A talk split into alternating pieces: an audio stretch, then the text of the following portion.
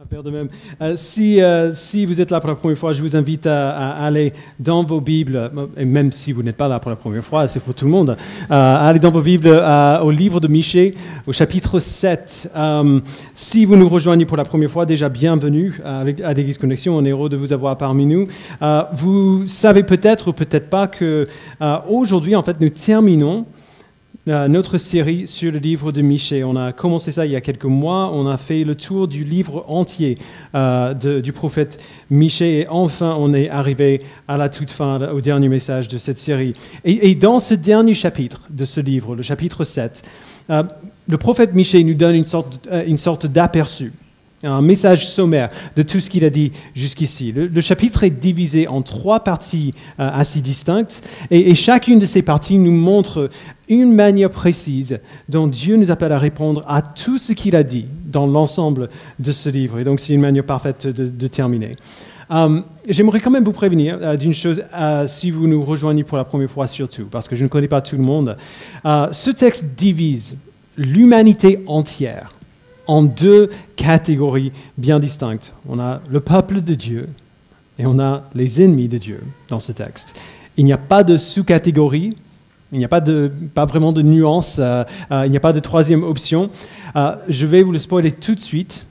La seule manière de savoir que nous faisons partie du peuple de Dieu et, non pas des ennemis de Dieu, c'est de placer notre foi en Jésus-Christ, le roi berger que Dieu a promis d'envoyer pour sauver son peuple de leur rébellion. Être, ennemi de Dieu, donc pour être bien clair sur les mots, être ennemi de Dieu ne signifie pas vouloir consciemment être en guerre contre Dieu.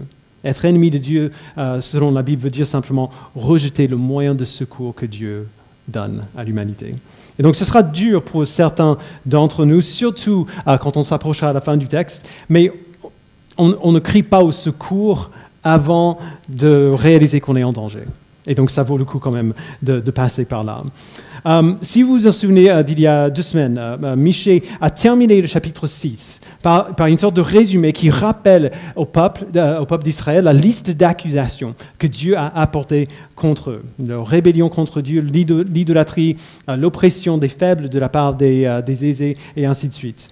Et, et maintenant, c'est presque comme si le prophète Michée fait un pas de recul. C'est comme s'il voyait l'état du monde autour de lui et après avoir dit tout ça, il est juste cassé. Et on le sent un petit peu. Si, on est là dans le livre depuis le début, ce n'est pas un livre marrant. Ce n'est pas un livre léger. C'est lourd ce qu'il dit et donc on comprend qu'il soit cassé. Il fait une liste de ce qui va mal autour de lui en commençant par, en fait, euh, ce que Julie Claire a lu dans Ecclésiaste tout à l'heure, le manque très simple de quoi que ce soit dans ce monde qui pourrait le satisfaire. Donc euh, lisons ensemble Michée 7 à partir du verset 1. Il dit Malheur à moi, car je suis comme à la récolte des fruits, comme au grappillage après le vend- la vendage.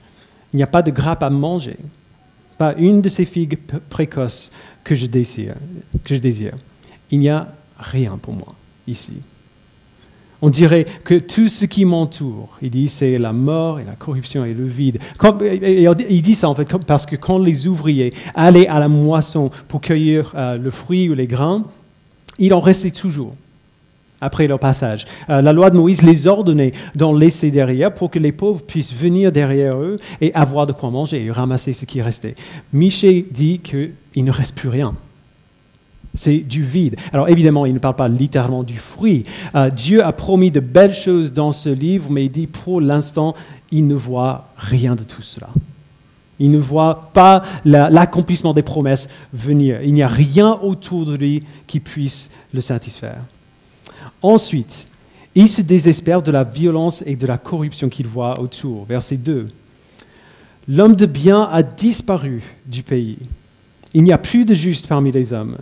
Ils sont tous en embuscade pour verser le sang. Chacun tend en piège à son frère. Leurs mains sont habiles à faire le mal, le prince a des exigences, le juge réclame un salaire, le grand exprime ses désirs, et ils font ainsi cause commune. Le meilleur parmi eux est pareil à une ronce. Le plus droit est pire qu'un buisson d'épines. Le jour annoncé par tes prophètes, le jour de ta punition approche. C'est alors qu'ils seront consternés. Alors on peut voir ici un écho du psaume 14 ou de Romains 4, euh, qui cite David en disant qu'il n'y a aucun qui fasse le bien, pas même un seul. Euh, c'est ce que Michel voit. Aucune justice, aucune bonté dans les gens qui voient autour de lui. Alors, on, entend ça et, on pourrait se dire, mais quand même, il, exagère un peu. Euh, il n'y a personne, personne de juste parmi les hommes, vraiment. Genre, il y a, euh, ils sont tous en, embuscade pour verser le sang, ils sont tous corrompus. Quand même, il est un peu marseillais, Michel. Mais en fait, ah, et, pardon pour les Marseillais ici, euh, c'est elle qui m'a appris cette expression. Euh, mais, en fait, mais en fait, il n'a pas tort. C'est dur, mais c'est une des vérités principales de la Bible. Quand, le premier homme s'est rebellé contre Dieu, le péché est entré dans le monde et l'a corrompu du haut jusqu'en bas, ainsi que tous ses habitants. Il n'y a pas un seul coin de notre cœur qui ne soit pas touché par la dépravation. Alors évidemment, ça ne veut pas dire que nous sommes tous aussi horribles que possible, merci Seigneur, mais aucun d'entre nous ne peut échapper à la corruption. C'est ça que Michel dit. Le péché qui fait que le meurtrier tue ou que le juge corrompu demande un pot de vin, ce péché est en nous tous. Cette corruption, cette dépravation est présente en chacun et chacune d'entre nous. Et Michel sait qu'à cause de ce péché, à cause de cette corruption, le jugement arrive contre le peuple. Les prophètes euh, avant lui et lui aussi ont annoncé euh, un jour où le peuple souffrirait des conséquences de leur péché.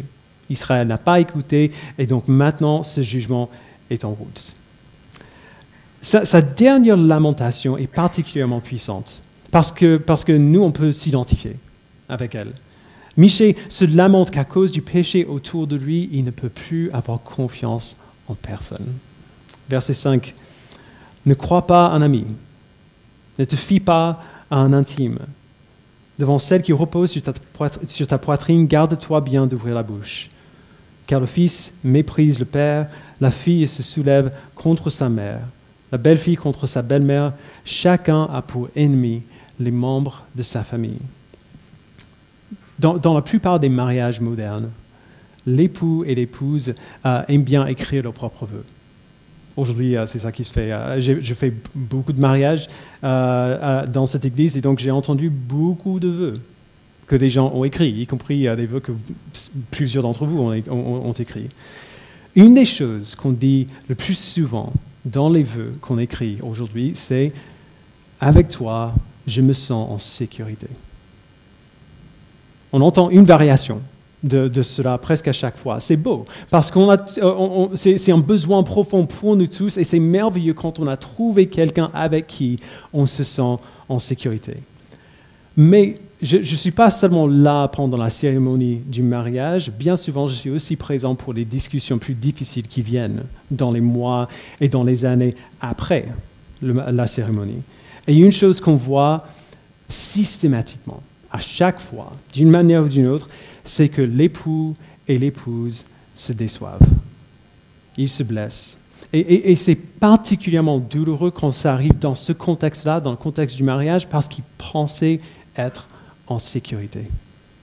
Ils pensaient qu'au moins, au moins ici, au moins chez nous, ensemble, on n'a plus besoin de s'inquiéter. Mais ça ne marche pas comme ça. Parce que lorsqu'on se marie, on se marie à quelqu'un qui est pécheur. Et nous apportons euh, aussi notre péché dans le mariage. Devant celle qui repose sur ta poitrine, garde-toi bien d'ouvrir ta bouche, Michel dit. Tôt ou tard, tous les couples mariés vont lire les versets 5 et 6 et ils vont dire, ouais, c'est juste. Des couples, des parents avec leurs enfants, des frères et des sœurs, personne n'est digne de confiance. Et c'est eux, ils ne sont pas dignes de confiance, ça veut dire que moi non plus, je ne suis pas digne de confiance parce que je suis aussi pécheur qu'eux.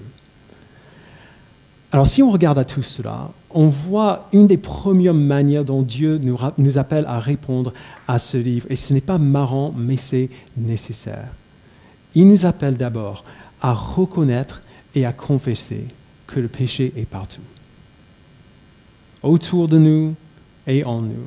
C'est ce qu'on voit dans les premiers versets de ce chapitre, c'est ce qu'on voit dans, les chapitres 1 à 3 de ce livre, et le chapitre 6 aussi. C'est tout le message de ces, passages. Le mal est partout, autour de nous et en nous, et tôt ou tard, nous serons écrasés sous le poids de ce mal, si déjà on n'est pas conscient de sa présence. Euh, on, a tous fait l'expérience de quelqu'un qui nous a blessés. Euh, quand ça arrive, euh, on est choqué. On est choqué quand on nous blesse, on est surpris que quelqu'un puisse oser se comporter ainsi, que quelqu'un puisse agir ainsi envers nous. Mais ça ne devrait pas nous, surprendre. Nous savons que le péché est partout et on le voit en nous-mêmes aussi. Ce n'est pas surprenant que ça arrive. Nous aussi, nous avons fait euh, des choses similaires dans le passé. C'est important de voir cela, mais on ne doit pas s'arrêter là. Euh, si on s'arrête là, on, deviendra presque certainement amer et endurci. On sera toujours sur nos gardes, incapable de nous ouvrir à, Dieu ou à qui que ce soit d'autre. Parce que s'ouvrir, c'est aussi s'exposer à la possibilité d'être blessé. Ce qui nous amène à la deuxième réponse de ce livre, qui est aussi celle de Michée. C'est ça qu'on a vu la semaine dernière. Verset 7. Il dit, mais moi, je regarderai vers l'Éternel. Je mettrai mon espérance dans le Dieu de mon salut. Mon Dieu m'exaucera. Ne te réjouis pas à mon, sujet, mon sujet, mon ennemi, car si je suis tombé, je me relèverai. Si je suis assise dans les ténèbres, l'Éternel sera ma lumière. Je supporterai la colère de l'Éternel, puisque j'ai péché contre lui, jusqu'à ce qu'il défende ma cause et me fasse droit. Il me conduira à la lumière et je contemplerai sa justice. Mon ennemi le verra et sera couvert de honte. Elle qui me disait, Où est l'Éternel ton Dieu? Mes yeux se réjouiront à sa vue. Alors elle sera piétinée comme la boue des rues. on a regardé euh, à ces versets, au moins les versets 7 à 9, euh, de près la semaine dernière. Et donc je ne prendrai pas trop de temps euh, ici aujourd'hui. Michée prend le rôle de, porte-parole pour le peuple de Dieu. Et il parle aux ennemis du peuple qui sont à la porte. Donc on a vu ça la semaine dernière. Les ennemis contemporains euh, du peuple d'Israël à cette époque sont l'Assyrie et la Babylone, euh, qu'il a déjà mentionné euh, par nom dans ce livre. L'Assyrie allait vaincre le royaume du Nord, Israël, peu de temps après que Michée écrit ce livre. Et Babylone allait vaincre le royaume du Sud, Juda, quelques temps plus tard. Et donc ces ennemis sont réels et imminents, et oui, ils vont gagner. Et donc Michée dit, oui, vous allez gagner, mes ennemis, mais vous ne gagnerez pas vraiment. Ce que vous voyez arriver n'est pas ce qui arrivera, n'est pas ce qui arrive. Ce, que vous pensez être la réalité des, choses actuelles n'est pas la réalité des choses. Il leur dit de ne pas célébrer, de ne pas imaginer qu'ils ont gagné vraiment la victoire parce que Dieu entendra son peuple et il les amènera à la lumière. Michée reconnaît que le jugement de Dieu contre le péché euh, du peuple de Dieu est bien juste. Et il accepte de supporter cette colère aussi longtemps que Dieu le choisit. Je supporterai la colère de l'Éternel puisque j'ai péché contre lui. Mais il assure le peuple que bientôt Dieu exécutera le jugement pour eux et non pas contre eux. Et ce jour-là, il dit, il y aura un renversement de rôle. Ce ne sera plus le peuple de Dieu qui sont jugés et euh, rabaissés, mais les ennemis de Dieu. La victoire que les ennemis du peuple pensent avoir gagnée ici n'est que temporaire. Quand Dieu vient restaurer euh, son peuple, sa victoire à lui n'aura jamais de fin. Alors du coup, voici le deuxième appel de Dieu dans ce livre. Dans ces versets et dans l'exemple euh, du prophète Michée, l'exemple qui nous montre, Dieu nous appelle à accepter les conséquences du péché avec courage, à accepter la douleur. La douleur euh, qui est la conséquence du péché aussi longtemps que Dieu le voudra et à rester fidèle, parce qu'on a l'assurance qu'il nous en délivrera. Pas seulement de la douleur, mais du péché qui a causé cette douleur-là. C'est ça la posture d'humilité que Michée nous montre dans les versets 8 et 9. Michée accepte la discipline de Dieu parce qu'il sait qu'il le mérite et que le peuple le mérite, et en même temps il sait qu'elle ne durera pas pour, toujours. Notre péché a des conséquences, tout le péché a des conséquences. Le péché, ce n'est pas, juste des actions qu'on fait ou des choses qu'on dit. Le, euh, le péché, c'est l'instinct naturel de notre cœur de nous rebeller contre notre Maître contre notre Dieu qui nous a créés. Tout ce péché, tout ce qui, tout ce qui découle de cet instinct euh, euh, naturel en nous a des conséquences. Et parfois, nous souffrirons des conséquences des péchés, pas seulement de nous-mêmes, mais des autres aussi. C'est, c'est ça le monde dans lequel on vit. Et Dieu, dans sa sagesse, choisit de ne pas toujours nous épargner cette douleur-là. Mais la douleur que nous aurons à endurer à cause du péché ne change pas ce qui est juste. La douleur que nous aurons à endurer à cause du péché n'a aucun impact sur ce qui est juste. Faire ce que Dieu nous ordonne de faire dans ce livre, on se, rappelle, euh, euh, chapitre 6, verset 8, euh, quand il a, dit il a appelé le peuple à pratiquer le droit, aimer la bonté marcher humblement avec son Dieu. faire ce qui est juste n'est pas un gilet pare-balles. Et en fait, faire ce qui est juste euh, euh, attirera souvent encore plus de feu. Mais ça ne change rien. Ça ne change rien à ce qui est juste. Face à la douleur qui provoque le péché, on a un choix. Soit on s'écroule sous le poids de cette douleur et on prend la fuite pour essayer de l'éviter euh, de toutes les manières possibles et imaginables, soit on accepte parce que c'est juste et on accepte de faire ce qui est juste quand même, de continuer de persévérer. Face à la douleur que provoquent les péchés, que, ce soit le nôtre ou celui des autres, nous l'acceptons avec courage aussi longtemps que Dieu le voudra et nous restons fidèles. Alors verset 11, après euh, les quelques versets de désespoir de Michée. Et après euh, sa décision d'accepter, d'accepter la situation incroyablement difficile dans laquelle il se trouve parce qu'il sait que cette situation est juste et il sait que Dieu l'en délivrera tôt ou tard. Au verset 11, il y a un changement énorme de, de, de focus. Euh, jusqu'au verset 10, Michée parlait des réalités actuelles. Euh, ou au, moins des réalités euh, imminentes. Euh, voici le péché du peuple, voici ce qui mérite, voici ce qui souffre à cause de leur péché. Leur espérance est, bien actuelle aussi. Aujourd'hui, dans les ténèbres, ils ont des raisons d'espérance qui sont abondantes, mais concrètement, précisément, en quoi est-ce qu'ils espèrent? À quoi ressemblera le secours de Dieu? Euh, Et, qu'est-ce que cela veut dire à son, sujet, au sujet de lui? On commence à voir le début de, euh, la réponse à cette question au verset 11.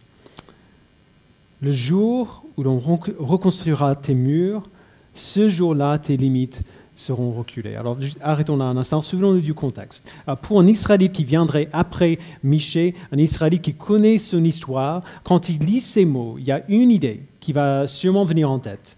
À peu près un siècle après que Michée ait écrit ce livre, les armées de Babylone sont arrivées, ont vaincu le royaume de Juda, ont franchi les murs de Jérusalem. Et le peuple a été ramené en exil à Babylone. Alors si vous vous souvenez de ce qui s'est passé une fois que le peuple est revenu, de l'exil. Après que l'exil était terminé, ils sont revenus. Qu'est-ce qu'on voit? On voit le peuple commencer à reconstruire les murs de Jérusalem. Et donc on pourrait penser que le jour où on, reconstruira tes murs, dans ce verset, c'est ce jour-là, le jour où euh, le peuple, euh, euh, sous la direction de Néhémie, commence à, reconstruire les murs de la ville après l'exil. Mais ce n'est pas tout à fait juste, parce que Michée dit aussi que ce jour-là, tes limites seront reculées. Alors voici Dieu qui dit, non, non, non, ne, commencez pas les murs maintenant. Pas, pas ici. On a besoin de plus de place. La ville n'est pas assez grande. Autrement dit, dans ces versets, Michel parle d'une meilleure reconstruction. que celle que Néhémie a dirigée après l'exil. Il va plus loin au verset 12. Ce jour-là, on viendra vers toi de l'Assyrie et des villes d'Égypte, de l'Égypte jusqu'au fleuve, d'une mer à l'autre et d'une montagne à l'autre. Alors ça, ça aurait été choquant, au moins bizarre pour un Israélite à l'époque de Michée euh, de lire ces mots. Mais, mais Michée nous a déjà donné des indices tout au long de ce livre pour savoir ce qu'il veut dire par là, qui, genre qui sont les on du verset 12.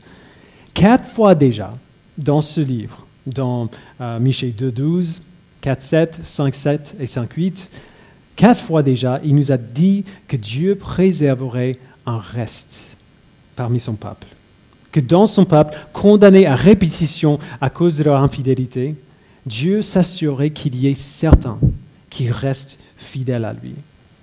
Et ce qu'on a déjà vu dans ces chapitres et ce qu'on voit euh, euh, bien plus tard dans le Nouveau Testament, c'est qu'il ne parle pas seulement des gens juifs qui s'étaient égarés, qui sont dispersés dans le monde et, qui maintenant retourneront chez eux, mais il parle des gens qui ne sont pas juifs, qui n'ont aucune raison de s'attendre à, ce que, à, recevoir les promesses de Dieu, mais que Dieu va ramener dans ses promesses avec son peuple.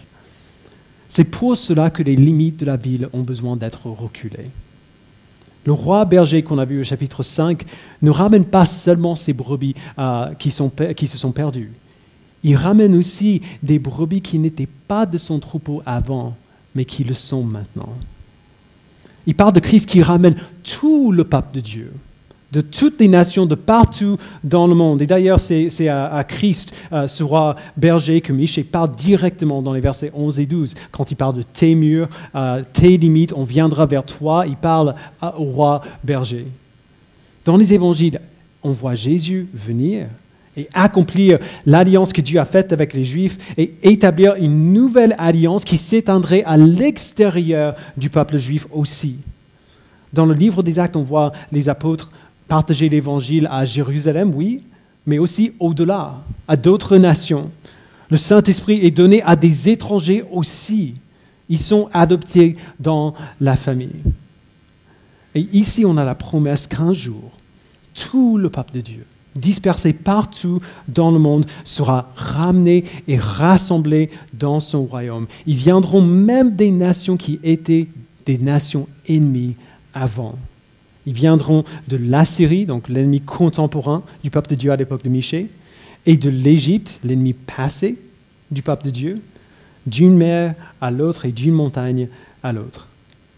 Mais du coup, qu'est-ce qui se passera à ceux qui restent des ennemis de Dieu, c'est-à-dire ceux parmi les nations qui continuent de rejeter l'invitation de Dieu de venir et de faire partie de son peuple. Verset 13 il dit, le pays sera dévasté à cause de ses habitants, à cause du fruit de leurs agissements. Alors, l'image qu'on voit dans les versets 11 et 13 est assez simple. On a la sainte ville du peuple de Dieu euh, qui sont bénis et épanouis et protégés par les murs que le roi berger a fait construire. Et on a tout ce qui se passe à l'extérieur de la ville, à l'extérieur de ces murs, euh, qui, sont dévastés à cause du péché des gens qui sont condamnés à y rester. ce, n'est pas une image littérale, euh, je ne crois, euh, crois pas. Cette prophétie ne parle pas simplement d'un événement ou, d'un lieu futur, une ville future. Cette prophétie parle plutôt d'un état futur. Et c'est de cela que je parlais au début. Chaque être humain qui a jamais vécu se trouvera dans un de deux états possibles. Ceux qui ont placé leur foi en l'œuvre de Christ pour être sauvés de leurs péchés seront protégés et bénis dans la présence de Dieu pour toujours. Donc, dans l'image de Michée, c'est ceux qui se trouvent à l'intérieur des murs. Et ceux qui ont rejeté le sacrifice de Christ seront jugés pour leurs péchés et dévastés pour toujours. Dans l'image de Michée, ceux qui se trouvent à l'extérieur. Le reste de ce chapitre est en gros une longue célébration de cette image-là. Et c'est vraiment important qu'on voit cela parce qu'on ne va pas aimer ça naturellement. Le peuple de Dieu célèbre les deux côtés de cette image. La bénédiction pour le peuple de Dieu et le jugement contre les ennemis de Dieu, contre ceux qui le rejettent. Parce que c'est ça la justice qu'on voit dans les versets 9 et 10. Donc ça commence au verset 14, et ce verset est exprimé comme une prière au, roi berger. Verset 14, Conduis ton peuple avec ta houlette. le troupeau de ton héritage qui habite solitaire dans la forêt au milieu du Carmel, qui broute sur le basan et en Galade comme autrefois. Et pour le coup, Dieu répond à cette prière au verset 15. Comme à l'époque où tu es sorti de l'Égypte, je te ferai voir des prodiges. Quels sont les prodiges qu'il les a fait voir quand il les a sortis d'Égypte? La première chose, c'est exactement ce que Michel a prié, a dit dans sa prière au verset 14. Le, tout premier, euh, le tout premier passage de la Bible que j'ai mémorisé, c'était le psaume 23. Ma mère m'a obligé à, le mémoriser quand j'avais à peu près 7 ans. J'étais agacé, comme pas possible à l'époque. J'en suis très reconnaissant maintenant. Parce que l'image qu'on voit dans le psaume 23, si vous vous souvenez, euh, l'Éternel est mon berger, je ne manquerai de, rien, il me fait reposer dans de verts pâturages, il me conduit près des eaux paisibles, et ainsi de suite. Cette image a toujours été celle à, laquelle je retourne dans mon esprit quand je pense à ce que ça, ce que ça fait d'appartenir à Christ, d'être protégé et guidé par lui. C'est cette même image que Michel donne ici. Il prie que le roi berger guide son peuple à un lieu où il n'y a pas d'ennemis qui menacent et où il y a de la nourriture abondante. Et il profite de la mémoire collective d'Israël pour renforcer cette image. Il parle de Carmel, euh, de, ce forêt solitaire euh, euh, qu'ils connaissent. Il, parle de Bazan et de Galad, des endroits fertiles qui étaient à Israël, qui appartenaient à Israël au début, après leur entrée dans la terre promise. Michel prie que le roi berger ramène son peuple au lieu où tout est paix et provision, où il n'y a aucune menace à éviter, où il n'y a aucun besoin qui reste insatisfait, qui guide son peuple à une terre promise encore meilleure que la première. Une terre promise qui ne serait pas vaincue ou enlevée par un, euh, par un ennemi, mais protégée et maintenue par le berger. Mais ça, ce n'est que la première chose. Qu'est-ce que Dieu a montré d'autre au peuple d'Israël quand il les a fait sortir d'Égypte? Il leur a montré sa puissance incroyable pour vaincre la plus grande puissance sur la terre à l'époque. Il a montré au pharaon d'Égypte la puissance de son jugement par les fléaux qu'il a envoyés sur le pays et la destruction de l'armée du pharaon lorsqu'il les a poursuivis dans le désert. Et c'est ça qu'on voit justement dans les versets 16 et 17. Les nations le verront et seront couvertes de honte, avec toute leur puissance. Elles mettront la main sur la bouche, leurs oreilles seront assourdies. Elles lécheront la poussière comme le serpent, comme les reptiles de la terre. Elles sortiront effrayées de leur forteresse. Elles trembleront devant l'Éternel, notre Dieu. Elles te craindront. Alors si, si on prend tout cela ensemble, on voit bien l'idée. Au paradis, quand on est auprès de Dieu pour toujours, nous regarderons à toutes les bénédictions incroyables que Dieu a données à son peuple infidèle, grâce à notre foi en Christ, d'ailleurs la foi que lui-même nous a donnée. Nous regarderons à tout cela et nous serons émerveillés et nous dirons, mais qu'est-ce que notre Dieu est merveilleux, il est tellement riche en bonté. Et en même temps, auprès de Dieu pour toujours, nous regarderons à la punition terrible que Dieu montrera à ceux qui l'ont rejeté et nous serons émerveillés. Et nous dirons, qu'est-ce que notre Dieu est merveilleux, il est tellement juste. Les deux revers de cette médaille, les bénédictions du verset 14 et la punition des versets 16 et 17, sont des raisons pour lesquelles nous célébrerons la grandeur et la puissance et la force et la sainteté et la justice de notre Dieu pour toujours. Ce qui nous amène à la célébration finale de ce livre, qui est la dernière réponse à laquelle Dieu nous appelle. Dans ce livre, il nous appelle à faire confiance à sa fidélité présente et future, qui gardera ses promesses que le péché et ses conséquences ne dureront pas pour toujours verset 18. Quel Dieu est semblable à toi? Tu pardonnes la faute, tu oublies la révolte du reste de ton héritage. Il ne garde pas sa colère à toujours, car il prend plaisir à la bonté. Il aura encore compassion de nous, il piétinera nos fautes. Tu jetteras au fond de la mer tous nos péchés Tu témoigneras de la fidélité à Jacob, de la bonté à Abraham, comme tu l'as juré à nos ancêtres autrefois. Frères et sœurs, ce sera cela, notre chant pour toute l'éternité. Quel Dieu est semblable à toi? Quel Dieu est semblable à toi? Et c'est incroyable de voir Michel se terminer ainsi, euh, terminer son livre comme ça, parce que c'est très personnel pour lui.